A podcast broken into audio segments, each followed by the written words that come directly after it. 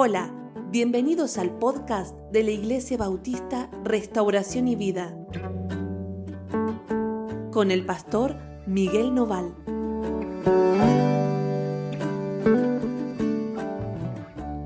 Hola, ¿cómo están? Dios los bendiga muchísimo. Estamos juntos hoy y vamos a tener nuestro último devocional del mes de marzo. Ya un poco más tarde les voy a mandar el, nuevo cuadernillo para, para, comenzar ya mañana, eh, abril, ¿no? Con un nuevo tema, con un nuevo personaje que es Josué. Josué, vamos a hablar del libro de Josué y vamos a reflexionar sobre la vida de Josué.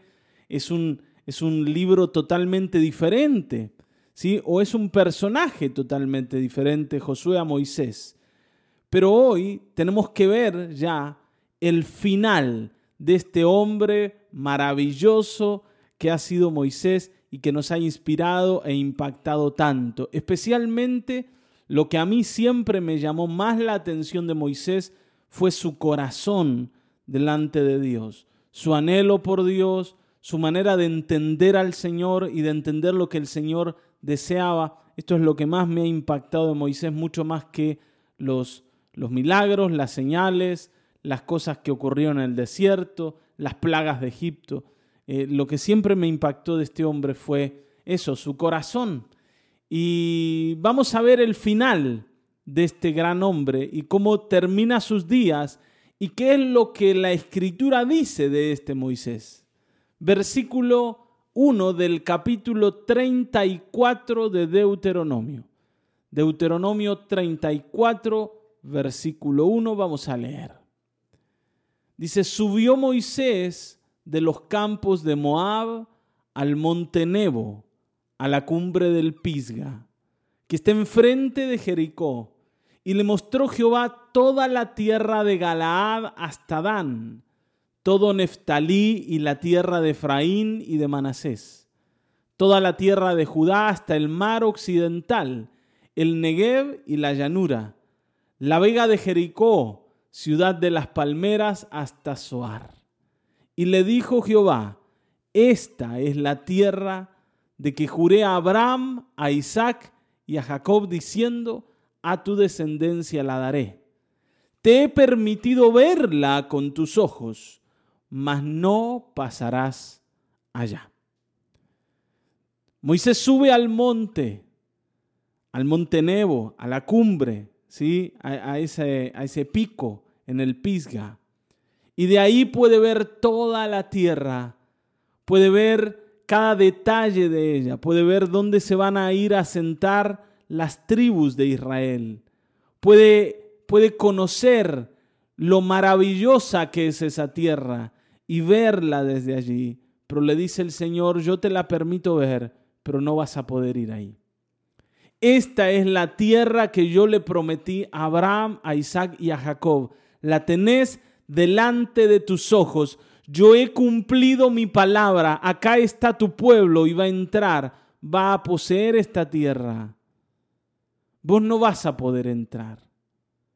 Pero hoy la estás viendo y estás viendo que el camino, y esto es lo que Moisés puede ver acá, él ya aceptó que no iba a entrar en la tierra, pero, pero podía ver que el camino que había recorrido con Dios y con el pueblo a través del desierto 40 años había sido productivo, había valido la pena, había tenido sentido todo lo vivido. No se quedó al final como esperando algo que nunca llegó. Estaba mirando el fin que había perseguido toda su vida.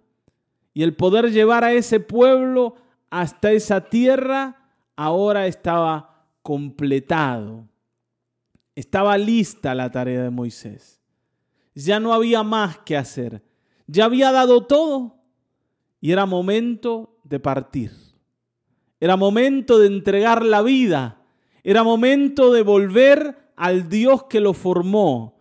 ¿Por qué? Porque había acabado su carrera.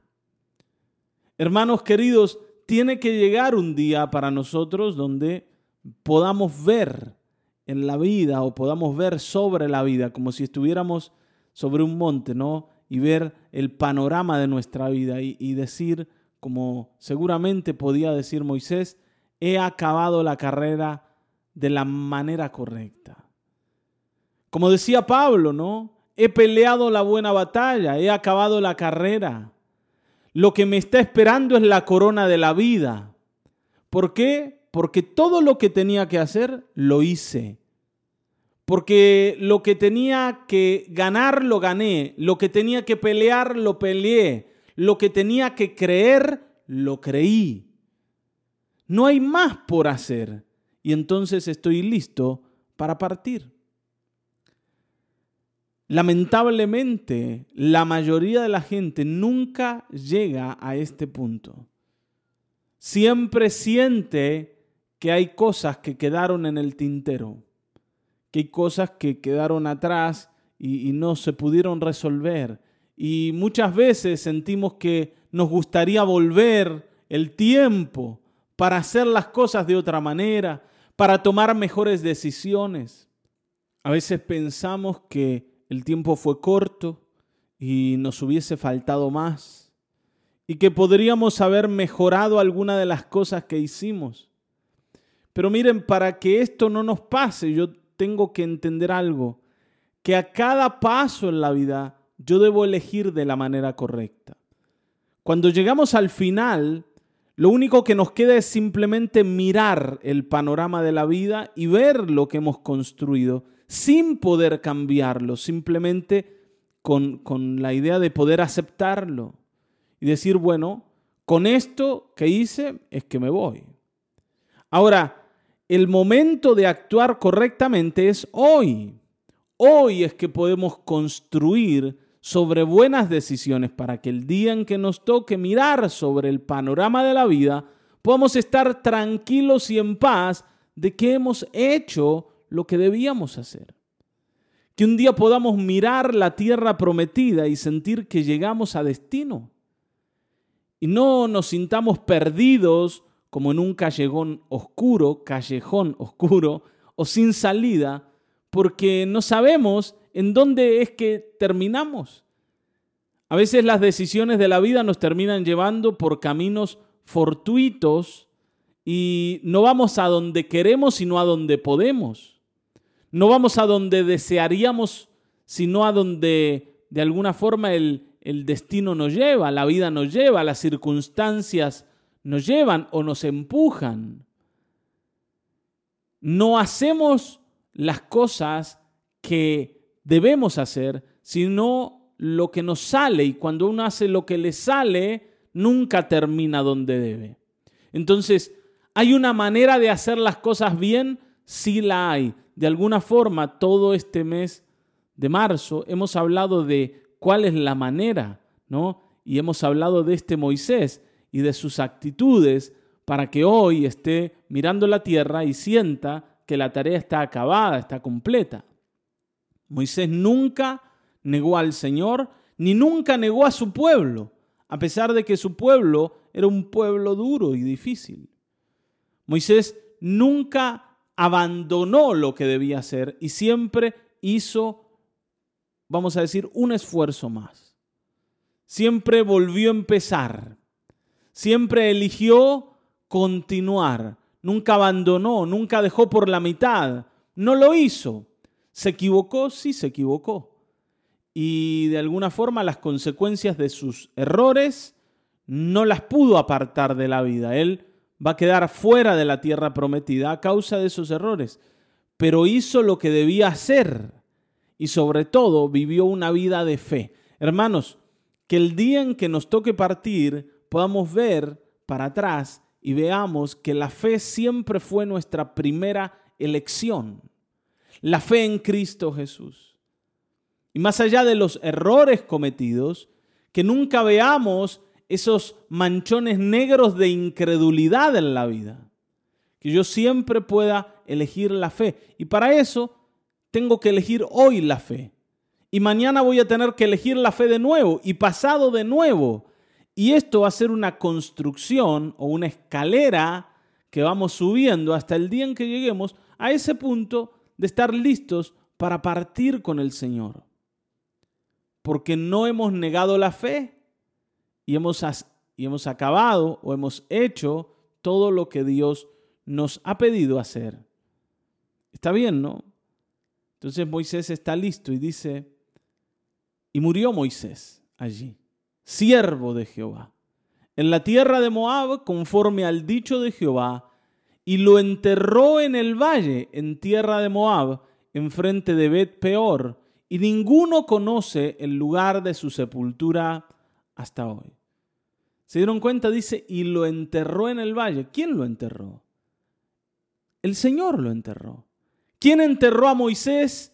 El Señor. ¿Quién veló a Moisés? El Señor. No hubo un velorio, no hubo un, sepelio hecho por el pueblo, sino que Dios mismo fue el testigo de la muerte de su siervo. Es el único que sabe dónde Moisés está enterrado. Es Dios. Comenzó con Dios en esa zarza en el desierto y terminó con Dios en su entierro en el desierto. Fue el Señor el testigo del nacimiento de ese siervo y del final de ese siervo. Moisés vivió una vida de principio a fin al lado del Señor, enfrente del Señor, en su presencia, y murió en su presencia. Y esto es maravilloso. Yo sé que a nosotros nos gusta ¿no? los, ¿no? los entierros así como monumentales, eh, donde se hacen muchas, muchas ofrendas, muchos recordatorios, donde se dicen cosas lindas, donde la gente se agolpa y reconoce a ese líder que se fue. Pero no fue así el funeral de Moisés. Moisés estaba solo, estaba solo con Dios y fue el Señor el que lo despidió de esta tierra, no el pueblo. ¿Por qué? Porque así vivió Moisés. Así decidió vivir enfrente del Señor y no de las personas. Y esto es precioso, es precioso. Dice que Moisés era de edad, versículo 7, de 120 años cuando murió. Sus ojos nunca se oscurecieron ni perdió su vigor. Y lloraron los hijos de Israel a Moisés en los campos de Moab treinta días. Y así se cumplieron los días del lloro y del luto de Moisés. Treinta días de luto hizo el pueblo por la pérdida de su gran líder. ¿Está bien? Ahora fíjense que dice que Moisés no perdió su vigor ni perdió su vista. El Señor lo sostuvo en buena salud hasta el día en que tuvo que partir. Moisés fue un hombre vigoroso. Moisés fue un hombre al que se le podía mirar y se podía imitar. Moisés fue alguien que inspiraba con sus, con sus decisiones, con su corazón, con sus pensamientos, con sus palabras. Desarrolló un amor por su pueblo muy grande. Tal es así que le repitió la ley mandamiento por mandamiento para que ellos que sí iban a entrar en la tierra no se olviden del Dios que los había llevado ahí. Moisés tenía un corazón no egoísta, sino generoso. Nunca pensó en él, sino siempre pensó en los demás. Y por eso, y por eso impactó nuestras vidas de la manera en que las impactó. Hoy seguimos asombrándonos de este hombre. ¿Está bien? Pero llegó el tiempo y partió. Y yo quisiera que nosotros podamos aprender esto de Moisés. ¿Está bien? Elijamos correctamente, elijamos la presencia del Señor, elijamos la fe, busquemos construir un pensamiento correcto, un carácter no egoísta, sino generoso, porque es la única manera de llegar al final de nuestra vida con lo necesario para partir. Que la muerte nunca te sorprenda a la mitad de la carrera sin tener lo necesario. No hay nada peor que partir y darte cuenta que llegaste delante del Señor y llegaste con los bolsillos vacíos. No decir, bueno, pastor, pero ¿y qué me voy a llevar? Bueno, te podés llevar muchas cosas, no materiales, obviamente. Pero podés llevarte una fe absoluta, sin, vamos a, vamos a decir, sin un gramo de duda, sin un gramo de inseguridad delante del Señor. Puedes llevarte la esperanza de ver a tu Dios detrás de ese velo que es la muerte. Puedes llevarte el corazón lleno de misericordia y de amor por aquellos que el Señor te confió mientras estabas en tu vida. Puedes llevarte el, el, vamos a decir así, el gusto o la satisfacción de haber ayudado a quien debías ayudar en el momento correcto. Todo eso te lo puedes llevar. Pero para eso hay que empezar a hacerlo hoy. No podemos esperar al día en que nos toque partir o al día de nuestra vejez. Hay personas que dicen, sí, sí, yo voy a creer en Dios. Cuando sea viejo, ya no haya más por disfrutar, ya haya perdido mi salud, ahí voy a confiar en Dios porque bueno, va a ser lo único que voy a poder hacer. Acá vemos un hombre que nunca perdió la salud, que nunca perdió el vigor, pero que desde el principio decidió confiar en su Dios. Está bien, ¿no? Entonces hoy miremos a Moisés e inspirémonos para vivir en su vida. Ahora dice, y Josué, hijo de Nun, fue lleno del espíritu de sabiduría, porque Moisés había puesto sus manos sobre él, y los hijos de Israel le obedecieron e hicieron como Jehová mandó a Moisés. Y nunca más se levantó profeta en Israel como Moisés, a quien haya conocido Jehová cara a cara. Nadie como él en todas las señales y prodigios que Jehová le envió a hacer en tierra de Egipto, a Faraón y a todos sus siervos y a toda su tierra, y en el gran poder y en los hechos grandiosos y terribles que Moisés hizo a la vista de todo Israel. Nunca más hubo un Moisés. ¿Está bien? Un hombre como Moisés que haya hecho lo que Moisés hizo. Ahora, luego de Moisés apareció un profeta superior a Moisés. Porque ya no era solo el siervo de Dios, sino era el Hijo de Dios. Y ese es Cristo. Y sigue vivo. Y sigue en el trono y está reinando hoy. Pero uno más de nosotros, igual a nosotros, que haya hecho lo que Moisés hizo, no hubo. Pero este Moisés es una inspiración hoy. Y lo último que Moisés deja es un legado, de alguna manera, y se lo transmite a Josué. Deja a alguien que va a continuar su tarea. Y esto es lo último que quisiera mencionar. No hay manera de irse en paz si yo no dejo a alguien que continúe lo que empecé. Para que nosotros nos podamos ir con el Señor tranquilos, tenemos que entender que alguien queda haciendo lo que antes yo hacía y ya no puedo hacer. Que alguien sigue la tarea que el Señor me encargó a mí. Normalmente esto es lo que los hijos llevan adelante. Siguen el camino de sus padres. O debería ser así. A veces no ocurre de esta manera. Muchas veces nuestros hijos terminan haciendo otras cosas. Pero si no son tus hijos, alguien tiene que seguir haciendo eso que el Señor te encargó. Eh, cuando nosotros partamos, alguien tiene que seguir predicando el Evangelio. Alguien tiene que seguir hablándole de Cristo a la gente. Alguien tiene que seguir diciéndole a las personas que es necesario creer. Si hacemos bien la tarea, vamos a poder dejar a alguien que lo haga. Y para eso hay que entender que yo necesito formar personas, enseñarle a personas, gastarme la vida y complicarme la vida para formar a alguien que continúe el camino. A veces uno quiere, ¿no? Hacer como hacen los cuadros de fútbol. ¿Qué necesitamos? Y necesitamos a alguien que haga goles. Bueno, compra a alguien que haga goles. No, buscalo. Pagá un precio alto y va a venir el que hace goles. Necesitamos uno que ataje los penales. Bueno, andá y busca en el mercado y compra a alguien que ataje penales. Bueno, en la vida no es así. Yo no puedo buscar a alguien y comprarlo para mi equipo para que continúe mi tarea. Yo lo tengo que formar. Y formar a una persona es un trabajo duro y difícil. Un trabajo molestoso.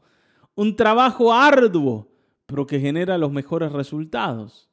Está bien, ¿no? Entonces, para irnos en paz también tenemos que entender esto. Tengo que dejar un sucesor. Y Moisés también lo hizo y lo hizo con Josué. Así que hoy, pensando en la vida de Moisés y en nuestra propia vida, entendamos esto. Tenemos que estar listos para partir. El estar listos para partir o para enfrentar la muerte tiene que ver con elegir día a día de la manera correcta. Elegir creer, elegir amar, elegir ser misericordiosos, elegir obedecer. Si yo hoy elijo esto y mañana lo elijo y pasado lo elijo, el día en que me toque partir, yo voy a tener lo necesario. Y la segunda cosa es poder formar a alguien para que continúe la tarea que el Señor nos ha mandado a nosotros. Amén. Gracias por haber estado ahí, gracias por haber compartido con nosotros todo este tiempo de devocional y por haber eh, sido parte de la tarea que hacemos. Ustedes también al oírnos son formados y son construidos con lo que el Señor nos dio, así como nosotros fuimos construidos por aquellos que nos hablaron. ¿Está bien? Así que sigamos haciendo esta tarea. Pasemos lo que nos hemos, eh, lo que nos han dado, lo que hemos recibido.